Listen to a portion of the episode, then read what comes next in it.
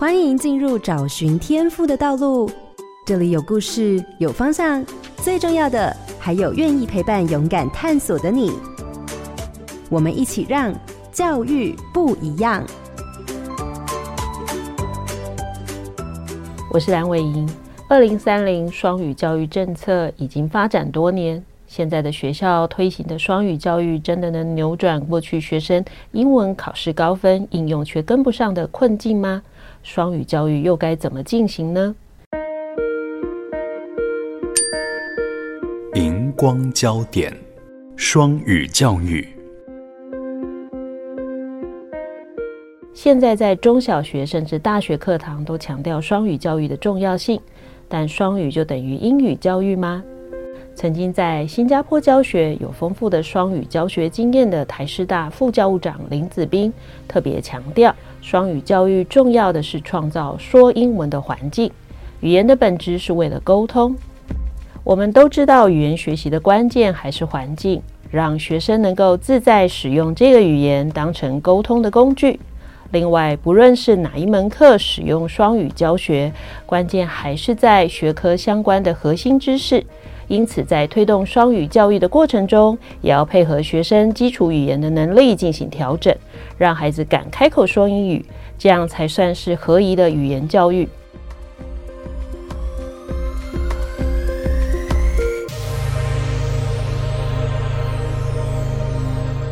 各位好家庭联播网的听众朋友，大家好，欢迎大家收听《教育不一样》节目。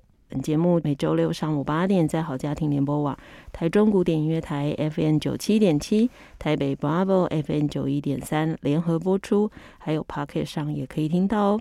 我是蓝伟莹，今天要进行的是学习不一样的主题，要跟大家聊聊双语教育。二零三零国家双语政策之后，双语教育就在教育现场如火如荼的推动着。双语教育的推动不仅是课程与教学，包含了环境的营造。今天节目中邀请到的是国立台湾师范大学副教务长林子斌教授，子斌老师早安。伟莹早，各位听众早。在台湾双语教育起步阶段，过去曾经在双语国家新加坡任教，而且在中学英文教师任教的台师大教授，呃，林子斌，他其实给了许多想要推动双语教育的学校切中需求的建议。那也越来越多的学校跟县市找他咨询，包含国教署也借重他的专长来推动双语教育。那过去几年，子斌教授到了学校，完成了超过一百堂的双语课的观课跟议课，不仅对于课程给予建议，也提醒学校要建置整体的双语环境。我想今天的节目，我们可以从子斌老师的经验里头，对于双语教育有更多的认识。各位听众千万不要错过今天这一集的节目哦。那我想一开始呢，我就先问一个最简单的问题，因为这个真的是我蛮常在现场听到很多的家长或老师，其实对于双语教育的疑问。那有人会说，既然这么在意英文，在意双语，干嘛不加英文课？干嘛绕了这么大一圈做什么双语教育？你就在英文课多上一点课啊！你干嘛没事教其他课都讲英文呢？也有人以为这个学校是双语学校，它是不是每一堂课都讲英文？好，关于这样的问题，我们先请子斌老师来谈一谈，这到底怎么一回事？好，谢谢伟莹的问题。我想这个问题真的在教学现场上非常常出现哈。那我想先开宗明义用一句话来界定他们两个的关系啦。我觉得推学科的双语教学的时候，它其实双语重的是沟通。那我们平常的英语课啊，当然就是培养学生最基本的英语力啦。所以我想对听众来说，如果有家长的话，一定要厘清，其实双语教育重的是学校里面沟通语言环境的提供。过去在学校里面，可能主主要的语言就是我们说的国语或中文。那现在在推双语教育，希望这些学科老师也可以在教室里面建置一个良好的两种语言的环境，互动沟通的环境给学生，但绝对不是要这些学科老师，非英语老师的学科老师去教英文，把他的学科课当成英文课在教，这是不对的。所以双语重沟通，英语重学历。嗯，所以这样讲好了，比如说我们身边很多人都会说啊，我英文不好。可是，其实我们就要要问他说：“你说的是你英文文法不好，还是英文的那些标准的那些句型不好，还是你其实没有办法用英文沟通？这不太一样，对不对？”是。好，所以双语教育要做的是用英文沟通，也就是说，你听得懂对方要说什么，然后你可以尽可能的以英文来跟对方沟通。对，然后建制，因为对学生来说，他其实在学校之外，以台湾的目前的社会环境来说，不会有太多要用到英语的环境。嗯，但我们又很期待我们的下一代未来可以变成有国际移动力，然后他可以用不同的语言跟各国的人交流的人。那英语当然目前还是世界上最强势的语言。那国家选择英语这个很也也可以理解，因为它毕竟是最强势。那我们希望就是透过这种环境的提供，让至少在社会上目前没有，但是在学校里面给孩子一个他可以用两种语言沟通的环境。那我们先让他习惯，习惯有这个环境，习惯之后他就会觉得这个蛮自然的。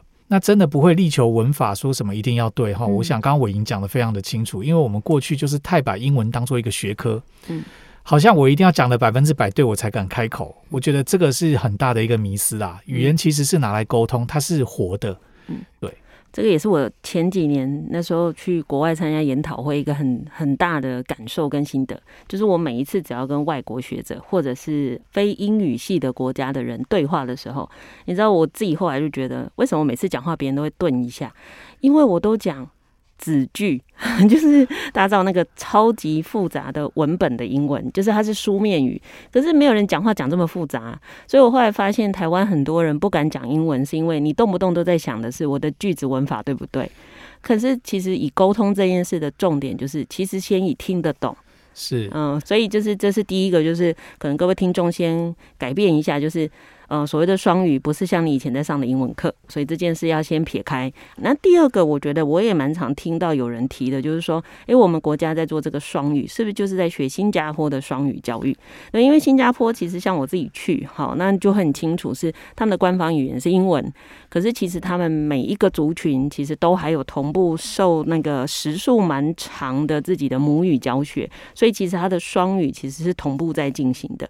那您您之前在新加坡其其实也待了很多年嘛，那你怎么看呢？其实它是一样的吗？还是其实根本就是完全不一样的情境？我想新加坡当然有一些地方做法值得我们参考，但是我们绝对不太可能把它的直接的做法拿来台湾的学校，就觉得台湾的学校可以像新加坡学校那样运作哈。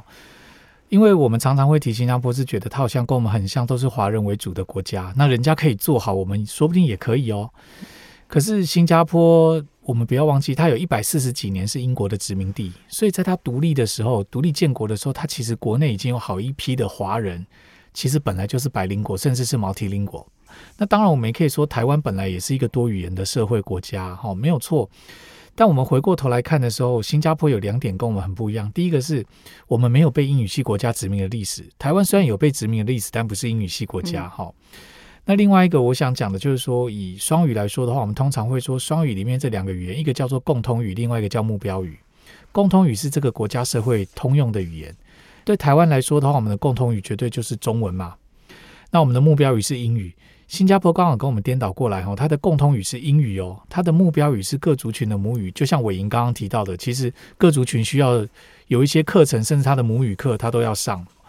那我觉得新加坡不是没有值得我们参考的，我觉得有三点值得我们参考。第一个，新加坡它其实花了漫长的时间，它从一九六五年独立建国开始，到一九八七年才让它境内的学校都转成双语化教学。那当然，这个双语化当然还要再仔细的讨论。但是您看，他花了快二十三年的时间才做到这件事哦。嗯、那我们不要忘记，我们都知道新加坡很有效率嘛，国家也不大，全国就三百四十间国小、国中加高中加起来大概办三百四十间，而且他们所有的学校都在一个大都市里。台湾的学校情况比它复杂太多了，我们有各种不同类型的学校，我们学校数几乎是它的十倍以上。所以我觉得第一个可以让我们学习的就是双语推动需要时间啊，即便在学校体系哈，绝对不是说二零三零好像我们的学校有多少就能够变成双语学校，它需要时间。第二个，我觉得新加坡在语言的学习上，尤其是目标语的学习上，它有做适度的分级。嗯哼，换言之，如果你是华人的话，有些华人在家不讲华文的啊，他们可能讲方言，他们可能讲闽南语、潮州话，所以他到学校的时候他是没有任何华文的基础的。但新加坡有一些华人是华文已经不错了，在家都会讲。所以他们一入学的时候，他就有依照他华文的程度去做分级，给学生适性的教学。那我觉得，如果我们回过头来看台湾的英语课的话，我们从小学到高中，基本上大家都是你在这个班都是上一样的英文课啊，很难做到适性的语言教学哈。我觉得这个是我们可以思考另外一点。那最后一点，其实新加坡在推双语，台湾的学校应该是三语哦。为什么？从小学到高中，其实都是国语、英语加本土语啊。嗯，那我们在这种三语的情况下，如果跟新加坡只有双语的情况相比起来，我们三语的授课的结束加起来，比新加坡双语授课的结束一周加起来都还低。我们在语言教学上的结束其实是明显偏低的。那这当然会造成双语推动上有不同的影响。所以他其实可能，如果照这样，他需要花的时间又更长。是，然后确实，我觉得只是要孩子在学校的几个小时内这样子玩，他就可以跟人家英文沟通，其实蛮难的。是，因为我之前去新加坡陪老师们设计课程，那个在上华文的老师他就很困扰，他说，因为他们的简他们的升学考试是要考的，所以他就会遇到爸爸妈妈来跟老师要求说，老师你要教他干嘛干嘛干嘛。但是当老师要求他说，那你可不可以在家里头陪孩子讲华文？哎，家长又不愿意。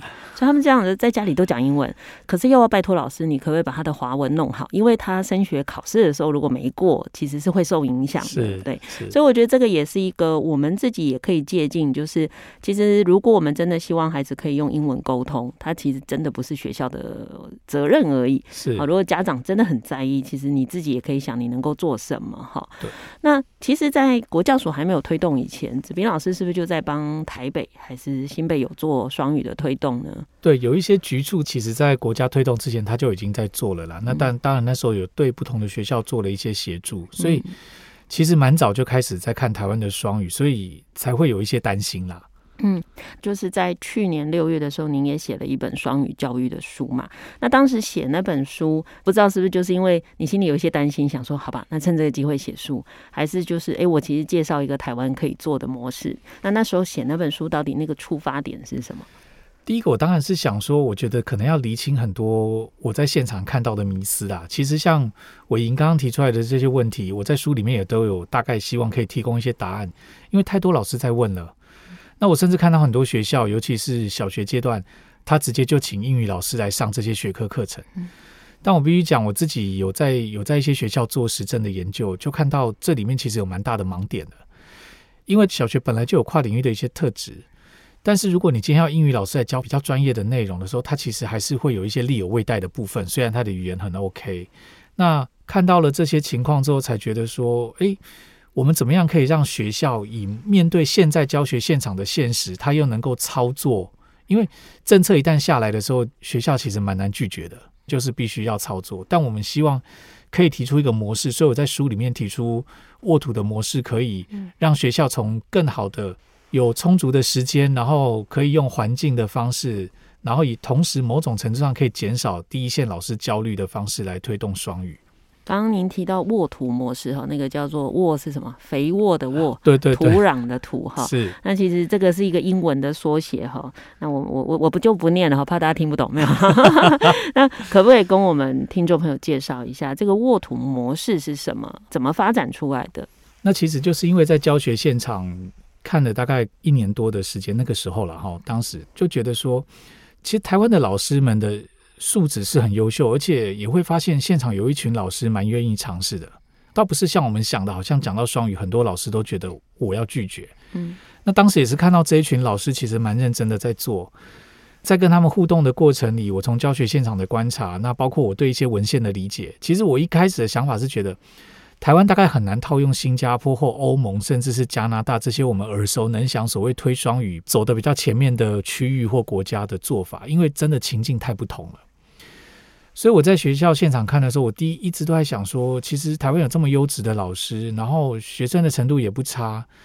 那今天我难道不能走出自己的一条路吗？那在这个观察的过程里面，我就发现说，有几个大的原则，可能要先让学校知道，他才比较有可能在这条路上走得比较顺利。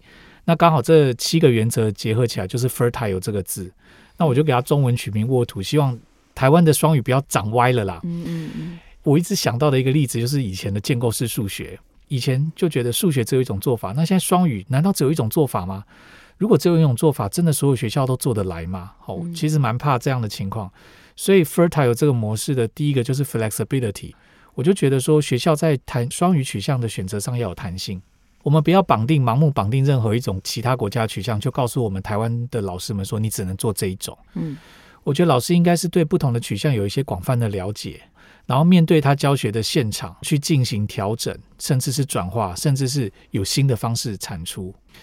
那另外一个弹性的部分是指说，其实一开始双语在推的时候，一个让我很担心的现象是，好一些学校都告诉我说，我被要求一节课一定要百分之七十的时间讲英文才叫双语课。嗯我一听到，我真的那时候当时都觉得快昏倒了哦。一般我们上同一个单元，在不同班级上课，我们都知道进度可能都会不太一样的，更何况今天是语言的使用。如果不同的班级，他学生的英语程度不一的时候，不能牺牲学生对学科概念的习得。我又要让他听得懂，所以我必须要适度的调整语言比例。所以弹性应该是在这两个方面要呈现，就是取向的选择要有弹性，然后我们不要给老师绑定死的语言使用的比例，应该让老师。在教学现场上可以弹性的调整。那第二个就是 environment，就是如果双语只是在几间教室发生的话，学生是不会变成双语者的。要的话就是学校有决心，我整个学校就要变成营造一个双语的环境。学生从进校门到离开校门的这段时间，在教室内、教室外不时会接触到两种语言，这样他才有可能习惯成自然。那在这样的情况下，如果以这样的条件下，当然接下来第三个就是 role modeling。那学校里面所有人都是学生最好的角色典范啊，所以校长要不要做？你不能只要求老师做啊。嗯校长跟学生集会致辞的时候，难道不能稍微运用一下他的双语能力吗？第四个就是时间，因为我真的觉得以台湾学校目前的师资结构，还有我们协助的提供的配套，台湾的双语教育的推动绝对是一条漫漫长路啦，绝对不是说你说几年之内就可以怎么样的。那我也一直不断的提醒局处或者跟我有合作的单位，我认为 KPI 不是坏事，但是它是个手段，绝对你不要把它当目的。如果今天 KPI 变成目的的话，双语就很有可能走歪了。那接下来在里面我有提到一些提供给老师的一些教学的原则 （instructional strategies），然后接下去一点是说要对学生的学习关照，所以就是 learning needs analysis 这个部分。那在最后的部分，我们当然是希望 engaging all stakeholders。哦，包含像伟莹刚刚提到的家长当然很重要啊，只是我们都知道了哈，在教学现场有时候教育家长比教育孩子更难，所以家长这一块我们目前没有那么的强调，但我们希望整个跟学校教育相关的这些重要的利益关系人都能够从自己开始做起，变成学生最好的角色典范，包含学生的同才。所以其实应该这样说，就是子彬老师给的比较是一些重要方向性的提醒。比如说，呃，刚刚提到的，就是你可能实质上有弹性，它绝对不是一成不变。其实这前几年台湾一直在推所谓差异化。也是一样的道理嘛，对，就不然我们每次推动的东西就会相互抵触啦。是，然后怎么去营造环境，然后老师就是一个最好的示范。所以其实就像子斌老师讲的，我之前就认识一个校长，他就有一次在脸书说，他鼓起勇气，他是朝会全英文致辞，这样，那我就说，哎，那那那天你讲的话有没有少一点？他才能体会说，哇，原来要做这件事真的不容易，因为真的有蛮多老师说，我们校长去听别人的学校做好，那个讲完他就回来跟我们说。很简单，哎，那个很简单，我听人家讲都这样。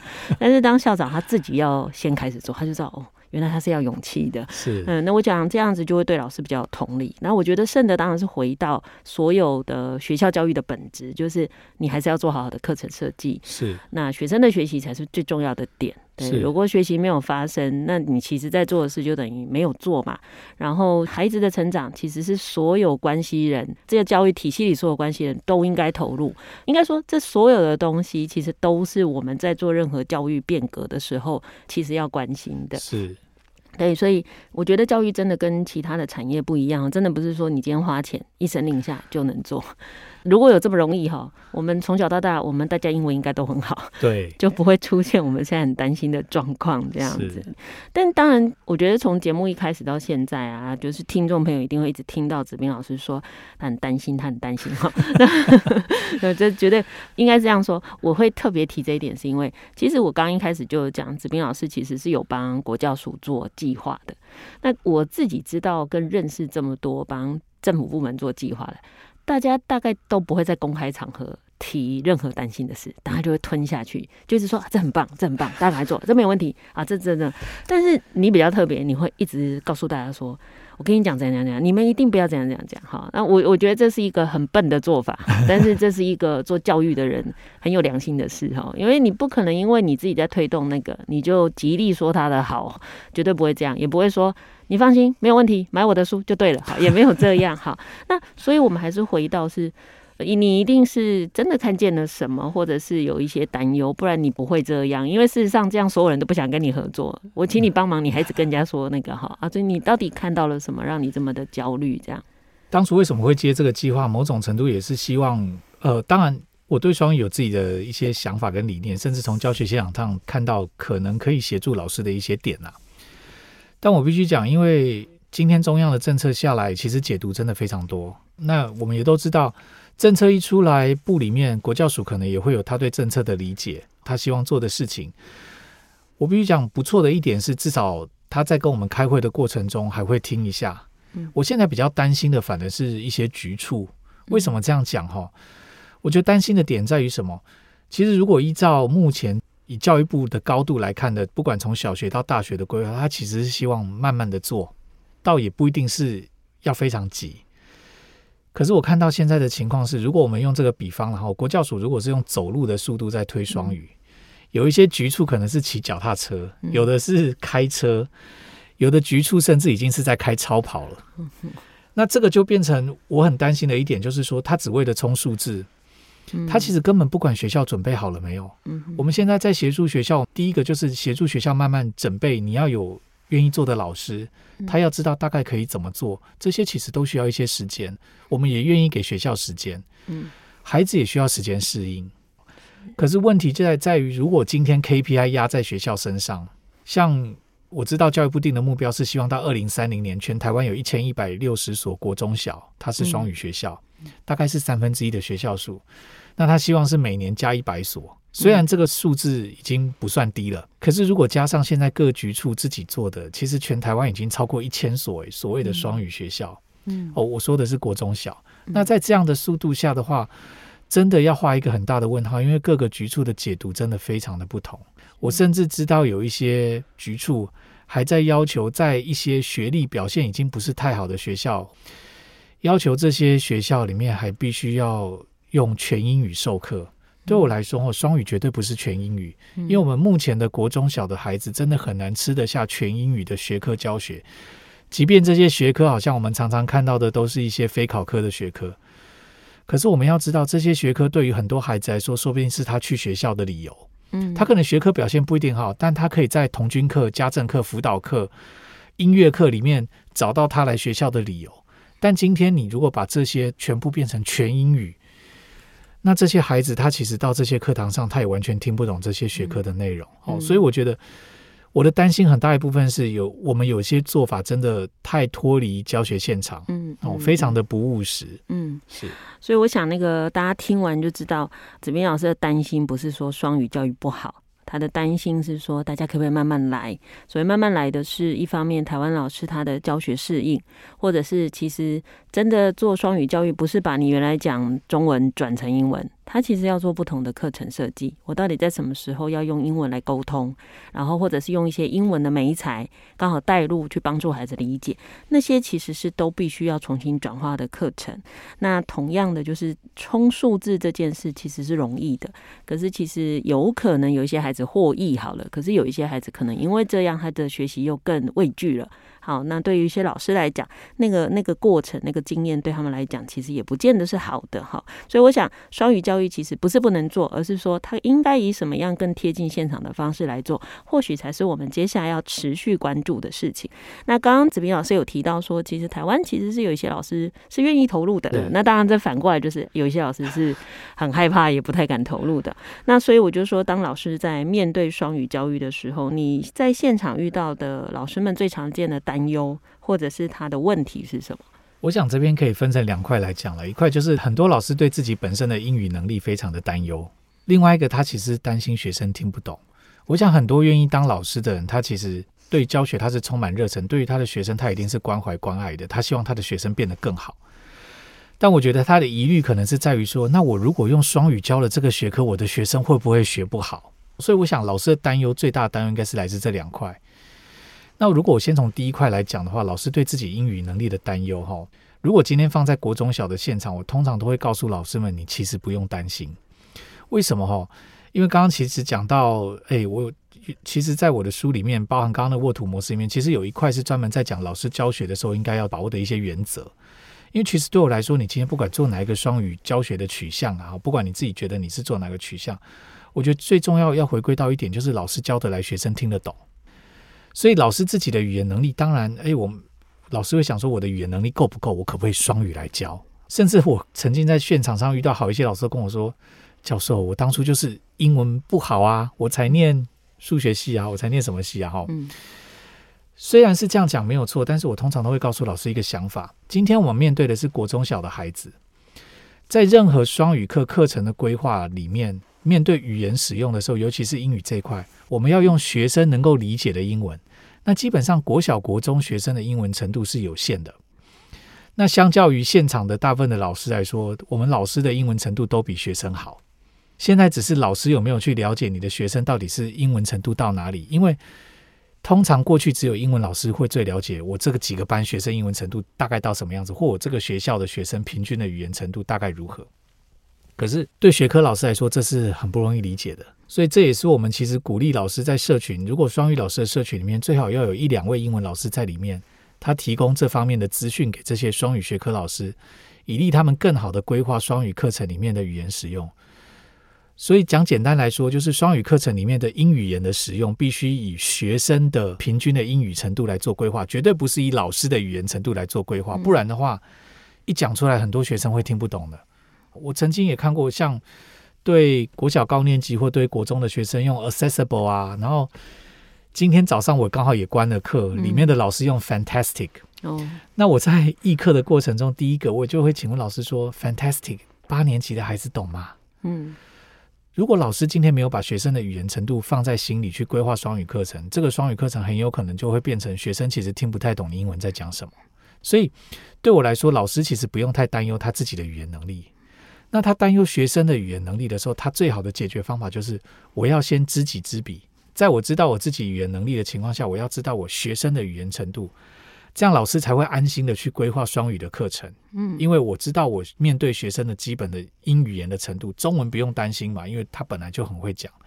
那我现在要担心的是学生基本的英语文程度。如果我有这些理解的话，我认为一个老师才有可能去做好的双语课程的设计跟教学的规划。嗯，所以一个是不要担心自己的英文能力。然后第二个就是在该用的时候用，对不对？好，就是用对字啊、呃。好比说小学的英文，其实他们很少教三音节的单字。你只要发现你用三音节的，你就要认真思考一下，你这个时间。就像刚刚你说八年级，好，我可能用了一个他们其实生活中很少用到的字。是对。那学生其实可能突然一个字听不懂，他就卡住了。有可能。这是对，尤尤其如果你在很关键的时间点，对。所以其实应该这样说，其实反而反过来是。自己怎么样重新把英文抓回来，成为你沟通的方式的这个学习过程，其实还蛮能够让你去同理你的学生会发生什么过程。是，没错。对，就是换一个方式这样去想，你就会觉得说啊，我大概懂了。我的学生一开始一定也跟我一样会很害怕，然后一定很怕自己讲出来的话，同学会不会笑？对，因为那这个过程，如果你自己可以去换位思考的时候，你其实就更知道你怎么去安顿，或者是让你的学生安心。那当然，另外一方面，当然也会有一些老师可能会跟您提出一个质疑，说。老师，我们班上就是有一些学生学历非常的低，他已经不是只有英文不好，他可能连我这个学科都很差。那我之前用中文上课，他就听不懂了。那我我用这样双语会不会成就了班上其他孩子？可是我牺牲了这些孩子，会有这种情况吗？我相信一定会有哈，尤其我们面对到的学校类型这么多，一定会班上有些孩子可能在这几个学科可能学历也不好。嗯。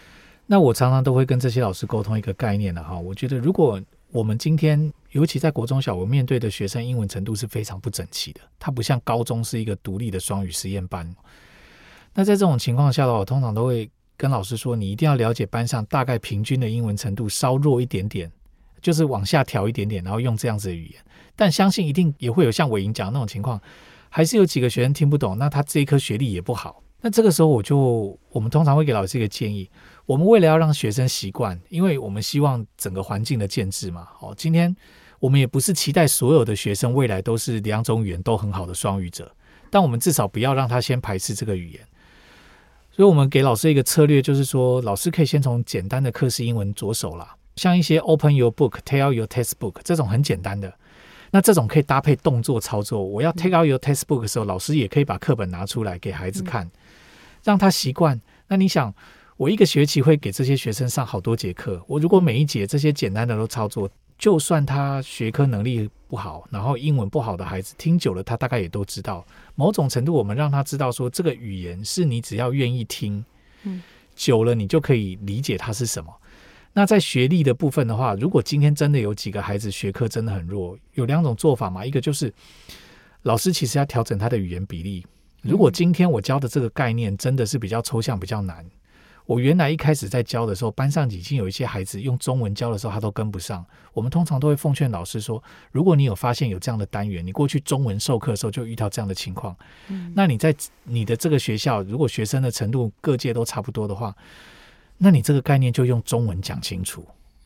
那如果你过去发现说我这个概念一讲，其实班上大部分同学都可以接受，那这个时候或许您可以试试看后用英文来尝试。但是绝对我们会给老师一个但书。我如果原先觉得说我这个部分用英文讲，学生是可以理解的，但是我讲一讲，发现孩子开始跟不上了，越来越多跟不上，我可不可以转回中文来讲？当然可以，因为我们的老师哈，很多我们台湾的老师其实本身自己就是很好的双语者啊。那一定要用学生熟悉的语言。那我们的前提原则基本线就是不要牺牲学科的教学，嗯，不要让学生英文听了没有进步，然后学科又又没跟上，那这个就是大问题了。对，这个其实当然提到一个就是。我觉得蛮多人听到双语就会以为这是精英的人做的事情，对，真的，因为也会有一些老师或家长说，我的孩子将来根本就用不到学校，你为什么要做这个事？你会不会害了我的孩子？那以我自己在台东有一次很很有趣，也是观课，他是国小三年级，那其实大家都知道三年级才是正式开始学英文的，他们。一二年级就也许就不会像台北，可能哦，一二年级有试定课程，他就先跑英文了，或者是你会去美语班学。所以三年级那时候我去看了一节英文课，还不是别的课，就英文课哦，才九月底，其实孩子们才开学一个月，可是老师从头到尾没有一句中文。三年级哦，可是你知道，我觉得神奇的是，他的课是英文是固定的，是，所以所有的孩子。都可以反应，这也就是我其实是相信子斌老师说的，就是关键是让孩子先从某些部分开始，那就是说他有一些固定的课室语言。我真的在教室里看到反应很有趣，有一种孩子是完全知道你在讲什么，有一种是顿一下想起来这是什么，有一种就是看别人在干嘛，对，对，他就跟上了。是，那因为三年级真的英文课用的英文很简单，所以其实反而英文课的英文对孩子不难。是课式英文比较长，其实课式英文反而复杂。哎，所以我那时候就有一个想法是，其实只要让它变成生活的一部分，它其实就 OK 了。对，当它变成生活一部分就不难。所以那时候我记得我还跟那个校长说：“校长，我们不用申请双语教育啦，我们就让你们的英文老师教全校的老师。”在不同的课固定用什么课是英文？哎，那你们的学生就很 OK。因为我其实会有这个信心，是我看到这一群孩子才第一次学英文，不到一个月，所有人都跟得上，而且一整节都是英文，孩子都没有焦虑感哦。对，我说我觉得家长有时候可能要再多一点信心，是对，然后也不要回家一直问他说：“你今天学了什么英文？你今天讲了？”那我们来讲一下英文哈。我觉得就有点可怕了哈。那。子彬老师可以不会跟我们分享？因为你看，你这么多年陪了这么多学校啊，当然你可以讲特定学校，或者是讲某种模式。你真的发现有些学校，它整个发展的状况，其实那个是非常理想的一个情况。好，我我觉得如果一个学校真的要让我让我认为说它是目前的哈，至少未来十年内台湾的学校可能可以走的方向，绝对是要朝全校的环境建制着手了。嗯，今天我们我们其实在推双语的时候，我们有个。当然，老师是很重要的点，没有错。但是我们不能把所有的担子压在老师身上，这是我想讲的。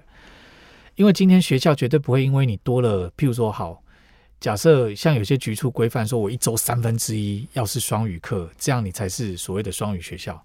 就算一周你多了三分之一的节数，这些老师就算用很高比例的英文，我先讲哦，那学生也不过多听了五六个小时的英文。嗯。那这样其实就他整周的时数来说，我觉得其实不够，而且他不会把它当成是自然的事情。为什么？因为我就知道这几节特定的课才会出现英文啊，其他课一样都是中文啊。这就是为什么我不断的回去讲，学校应该如果想做，学校就应该整体是一个双语的环境。今天我们假设设想，今天学生进学校，很多国中小的校长或主任会在校门口跟学生打招呼。他可能看到这一群学生走来的时候，他说早安；另外一群学生来的时候，他说 Good morning。学生就会把这个，你想他在这个学校不管六年或三年，他就会习惯了。反正我进学校就是这样。嗯、那我进到教室的时候，不同科目的老师他可能会使用不同比例的中文或英文。有些真的像我已经讲的，诶，我就用基本的课时英文也很好啊。我还是会听到两种。有些老师他会尝试着学科可以调整这些概念，可以让学生用英文听得懂，或透过多模态等等这些策略让学生可以理解。这些老师的课英文就会多一点，可是学生就会习惯，我不管在哪一节课，我可能都会听到老师使用这两种语言。那一样，我去集会的时候，诶，校长也用双语，课间行政同仁老师在广播的时候，他也是双语。我在这个学校，我就会觉得，诶，两种语言听久了，一定会听懂的。嗯。听久了，我就会觉得习惯自然，是习惯成自然。这个就像我已经讲的，刚刚提到的生活嘛，它就是我生活的一部分了。我不会再把它当做是考试。我讲英文的时候，一定要讲到百分之百正确。其实说真的，很多人外国人跟我们沟通的时候，你会发现他讲的那些句子，如果你真的认真文法去看，他也不一定符合文法哦。嗯。可是我们都懂他讲什么啊，这个才是语言回到他沟通本质的时候最重要的一个点。所以意思就是，反正环境要建制，但是不是现在的小学楼梯上贴一个什么“条条大路通罗马” 什么什么哈，就不是这个贴那些就可以搞定，也不是厕所贴个什么标语嘛，而是说孩子要听得到，有人跟他沟通。是，我觉得语言就是在互动中，这个沟通才会发生嘛，哈。嗯。我也看过有些学校做的不错了哈，我必须提出来讲，不能说没有。有些学校它有一些专科教师，不管是家政童军，嗯，他把家政课、童军课会用的、会常用的一些，譬如说露营的器具，他就对照器具的图像，然后搭中英文，嗯，它就会出现在教室的不同角落哈。他可能有经过设计，家政也一样，我用的器材哦。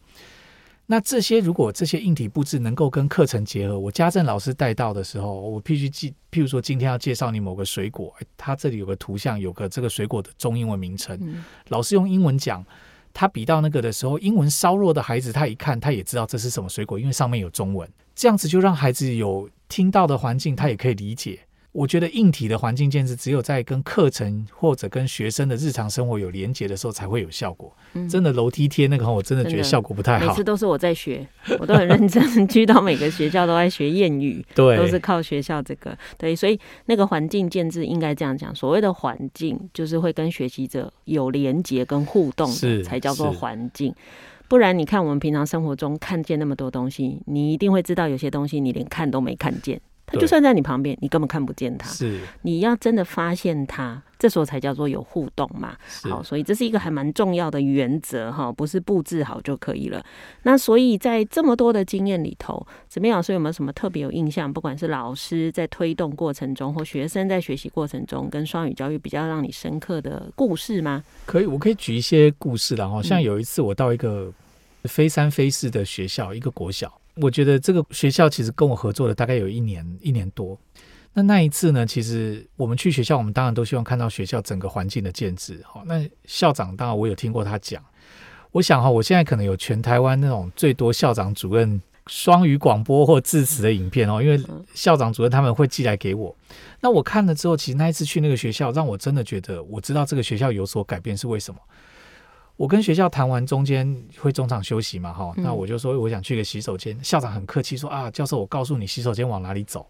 校长是一走出来，刚好迎面走来三个学生，看起来像是国小高年级的三个男生。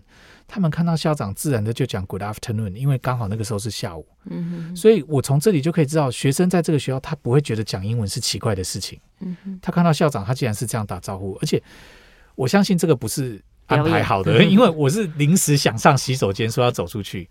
像这个，就对我来说，就是至少我去协助学校，我可以看到说，诶，有一些些成效，让我自己也觉得蛮感动。这个孩子会这样开口，这是一个。另外一个，我觉得其实像伟莹刚刚讲的一点，然后语言其实这种东西，你越常使用，你会讲的越好。我们发现很多双语老师操作久了，哈，他的学生英文有没有进步，我不敢保证，因为学生太多。但这些老师的英文都进步蛮多的，嗯。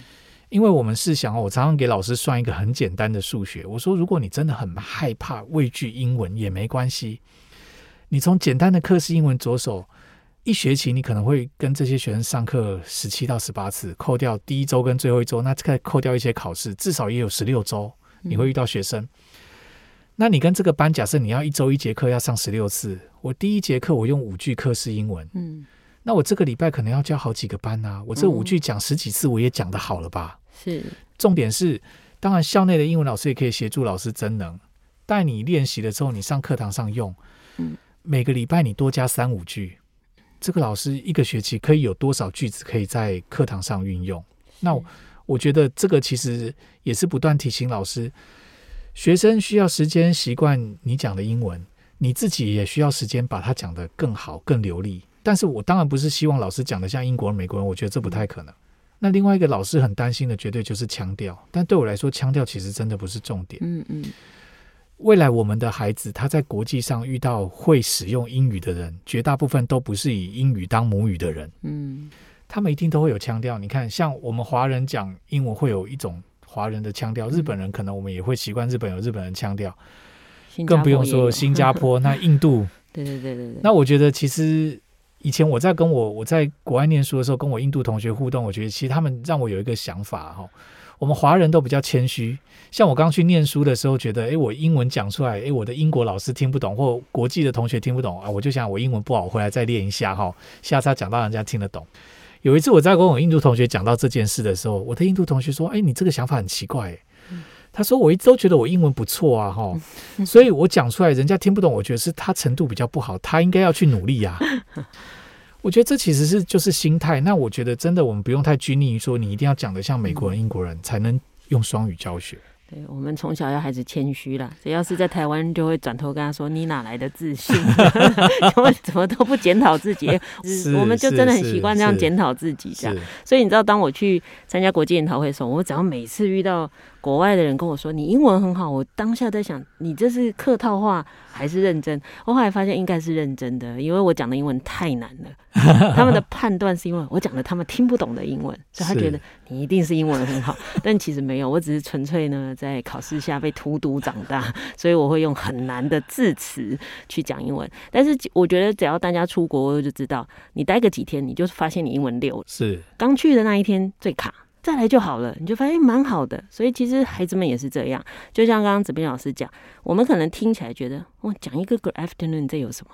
但是你知道它是直觉反应，那这就有什么了？对，对，直觉反应就表示这件事不是刻意的了，它已经变成他生活的一部分。嗯、我想我们可能要的所谓双语教育是以沟通为重，其实就在这样，就是我们的孩子很习惯就是开口就讲，不会像我们这个年代的，就是天哪，就是远远看到一个外国人开始准备准备准备我要讲什么，还是不用，还是看到你他就讲，即便他讲不好，他会觉得呀，OK，这很。正常，是我想这可能是我们比较期待在下一代身上看到的。那当然，这其中最后一个角色就是家长。嗯，到底家长在孩子面对，或者是不管学校有没有做，就是到底家长在面对双语教育这件事，他能做什么，或他的角色是什么？我我一定可以体会很多家长很焦虑了哈，因为我其实也到蛮多不同的，在不同的场合跟老师、跟局处的人，甚至跟家长分享，我通常都会问一个问题：我说，如果今天你是家长，你会不会希望你的下一代英文好？我在台湾基本没有例外，大部分都不是点头就是举手，因为我在不同的场合会请他们点头或举手。你会看到，其实家长都希望下一代英文变好。那当然这里就卡着一个问题，那家长自己很多时候是我们自己做不到，我们希望下一代更好。嗯，可是语言这种东西哈，其实家里有没有可能创造这样的环境？对我来说，其实也是有可能的。很多家长也会觉得说，我自己是不是英文不好？更多家长他会觉得说，我已经忙到为了生计，我我不可能去就是跟我的孩子有这样怎么样的互动。但其实很多时候，简单的问一下孩子，就是说，诶，那他有没有一些日常生活会讲的，他可以教家长或者告诉家长，诶，比如说家长做生意有需要，我在哪里做生意，我可能遇会遇到外国人啊，可是我不知道怎么讲，孩子知不知道？你现在正在学，你可以告诉我。嗯有很多不同互动的方法哈，但我们当然最理想的是家长在家里也可以给孩子一个双语互动的环境。嗯，但我们也知道这其实操作起来会有难度。但是跟学校的那个情境一样，很多时候其实只是简单的一些字跟词，你就可以让孩子知道说，其实在这个家里面，不管我讲台语、国语、英文，其实都很 OK。我的爸妈可以简单的跟我互动，我觉得其实这样就可以。那我真的是建议家长不用太焦虑，为什么哈？在台湾这个岛上生活，很多人终其一生不用讲太多英文，他也可以过得一样很幸福、快乐、很美满。嗯，双语不是要让所有人都变成两种语言都很好的。其实从研究的证据上来说，然后我还是回归到平常在做的教育研究。其实从研究的证据来说，香港跟新加坡都做过类似的调查，这个都是我们熟知。像香港做两文三语，它某种程度上也是一种双语教学啊。嗯，新加坡当然是。他们就调查过，如果要真的这个母语跟英语两个都很好，而且在专业领域上都可以跟国际上沟通，两个语言都很不错的这种人，在香港跟新加坡这样的两个社会里面，大概占不到两成的人。哦，很少哎。对，那其他人就是因为他们已经习惯学校都会讲英文，所以他们看到外国人不会怕，不管他讲的好不好，至少讲几句话，日常的沟通 OK。我觉得台湾如果以后是这样，也很好啦。嗯。就是说，我们不用强迫每个的孩子英文都要这么的好，但是如果这个孩子愿意在他有需要的时候，不畏惧用英文这个语言开口，不管他讲的好不好，只要你敢开口讲，沟通才有可能发生嘛，是你才有可能了解你要了解的资讯。嗯，所以就算你的孩子不在双语的学校。其实你也不用担心成这样，是 OK。那但是你也可以陪孩子一起学啊。当然，当然。对，其实我觉得很像我们前几年一直在检讨说啊，小学教母语教了六年，小孩还不是不会讲。是。但其实反过来就是啊，家里又没有讲。对对，所以其实我想那都是一样的道理，就是语言这件事真的是需要变成一个习惯，然后在各种情况可以使用的时候尽量使用。这才有可能帮助孩子真的在能力上的提升。那我想，愿意的这件事远比他做的好不好来的重要。是。那我想最后当然很想问子斌老师的是，你自己对于双语教育整个推动，或者是台湾的发展，你的未来的想象，或你觉得那个理想的路径可能是什么？我当然第一个希望就是说，慢慢哈，台湾可以建构起来对双语一个共同的语言呐。因为我觉得现在教学现场面对到很大的一个问题。刚好昨天下午也在一个学校，那刚好也有另外一个大学老师，我们两个是委员在聊，他就跟我反映说，他也去了一些学校，校长或老师都跟他说，为什么 A 教授来讲要做这样子，B 教授来讲要做这样子，那他又说，诶，有些非常强调哈，就是一定要教语言，有些又又告诉我们说不用。其实对教学现场来说，他现在其实莫衷一是啊，我必须讲，即便我们如果说从国发会推出这个政策开始到现在，也不过就是三四年左右的时间。这四年左右的时间，我并不觉得台湾的教学现场上有建构一个对双语很好的共识啊。这当然，因为台湾这个社会本来就是声音比较多元，大家都会有各自不同的想法看法了哈。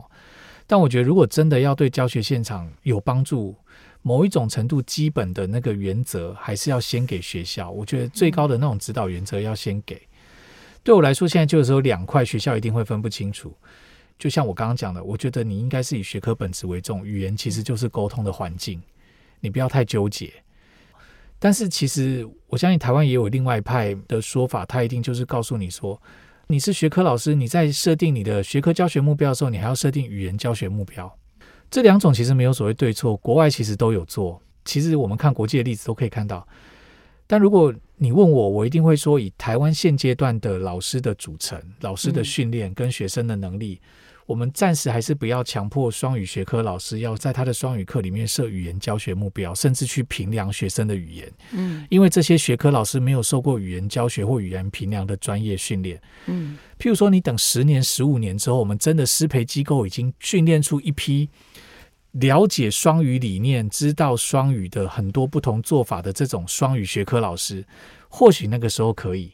但以现阶段，我们都是以现职的老师来做。我们都知道，现职这些老师基本上他不会知道双语的这些或语言双语里面的一些关于另外一个语言的策略，或者是该如何评量。但我也看到有局处的确要求老师要对学生的语言做评量。那我真的也会觉得这个我们有点太为难现场。老师真的不是万能的，不是今天你叫他做什么。我觉得像语言的教学、语言的评量绝对是专业。英文老师有这样的专业啊。所以语言的评量应该留给英文老师、英语老师去做。嗯，学科老师就是以环境的提供为主。嗯，但我觉得像这样子的这种最高指导原则，在学校或者在教学现场，目前也没有一个很清楚或确定的方向了。这个是我觉得另外一个担心的地方。简单来讲，子明老师的意思大概就是希望我们未来在双语教育的推动上，还是要把那个主轴抓出来。是。那其实我们也很难讲任何一派是对或错。整个我自己听下来，或许我们可以把现在所有县市不同的做法当成一个光谱，有点像有些县市其实已经做了五年后该做的事。或有的县市可能冲的是十年后，是对，所以我们没有办法说它对错，只能说现在最需要做的是什么。嗯，好，我想把那个关键厘清以后，我们也许就更知道我们怎么样做才会长久产生呃实质的效益，而不会让这个推动最后又沦落到一般人说啊，你看教改又失败哈。所以我想我们不需要累积教改的失败哈，因为其实教改的失败是孩子的失败。是，所以怎么样可以按部就班把事情做好，或许才是。教育现场最重要的事情，每一件看起来利益良善的事情，如果做错了，那可能比真的做错事还要更严 重。真的，真的。那我想今天真的很谢谢子斌老师的这么多现场实物跟他的深刻的分享哈，我相信也可以帮助一些还不太了解双语教育的听众们更清楚某些事。那希望解惑了一些事，也降低了你一些焦虑，或者是让你更清楚原来未来该怎么样前进。谢谢老师，谢谢伟英，谢谢各位听众。感谢您收听今天的节目，欢迎大家上脸书加入教育不一样的粉丝团。如果您对节目有任何疑问或想交流的感想，都可以上脸书私讯留言，我会安排回复。接下来，请您继续锁定教育不一样。感谢国立台湾师范大学副教务长林子斌教授今天的受访。我是蓝伟莹，教育不一样，我们周六上午八点见。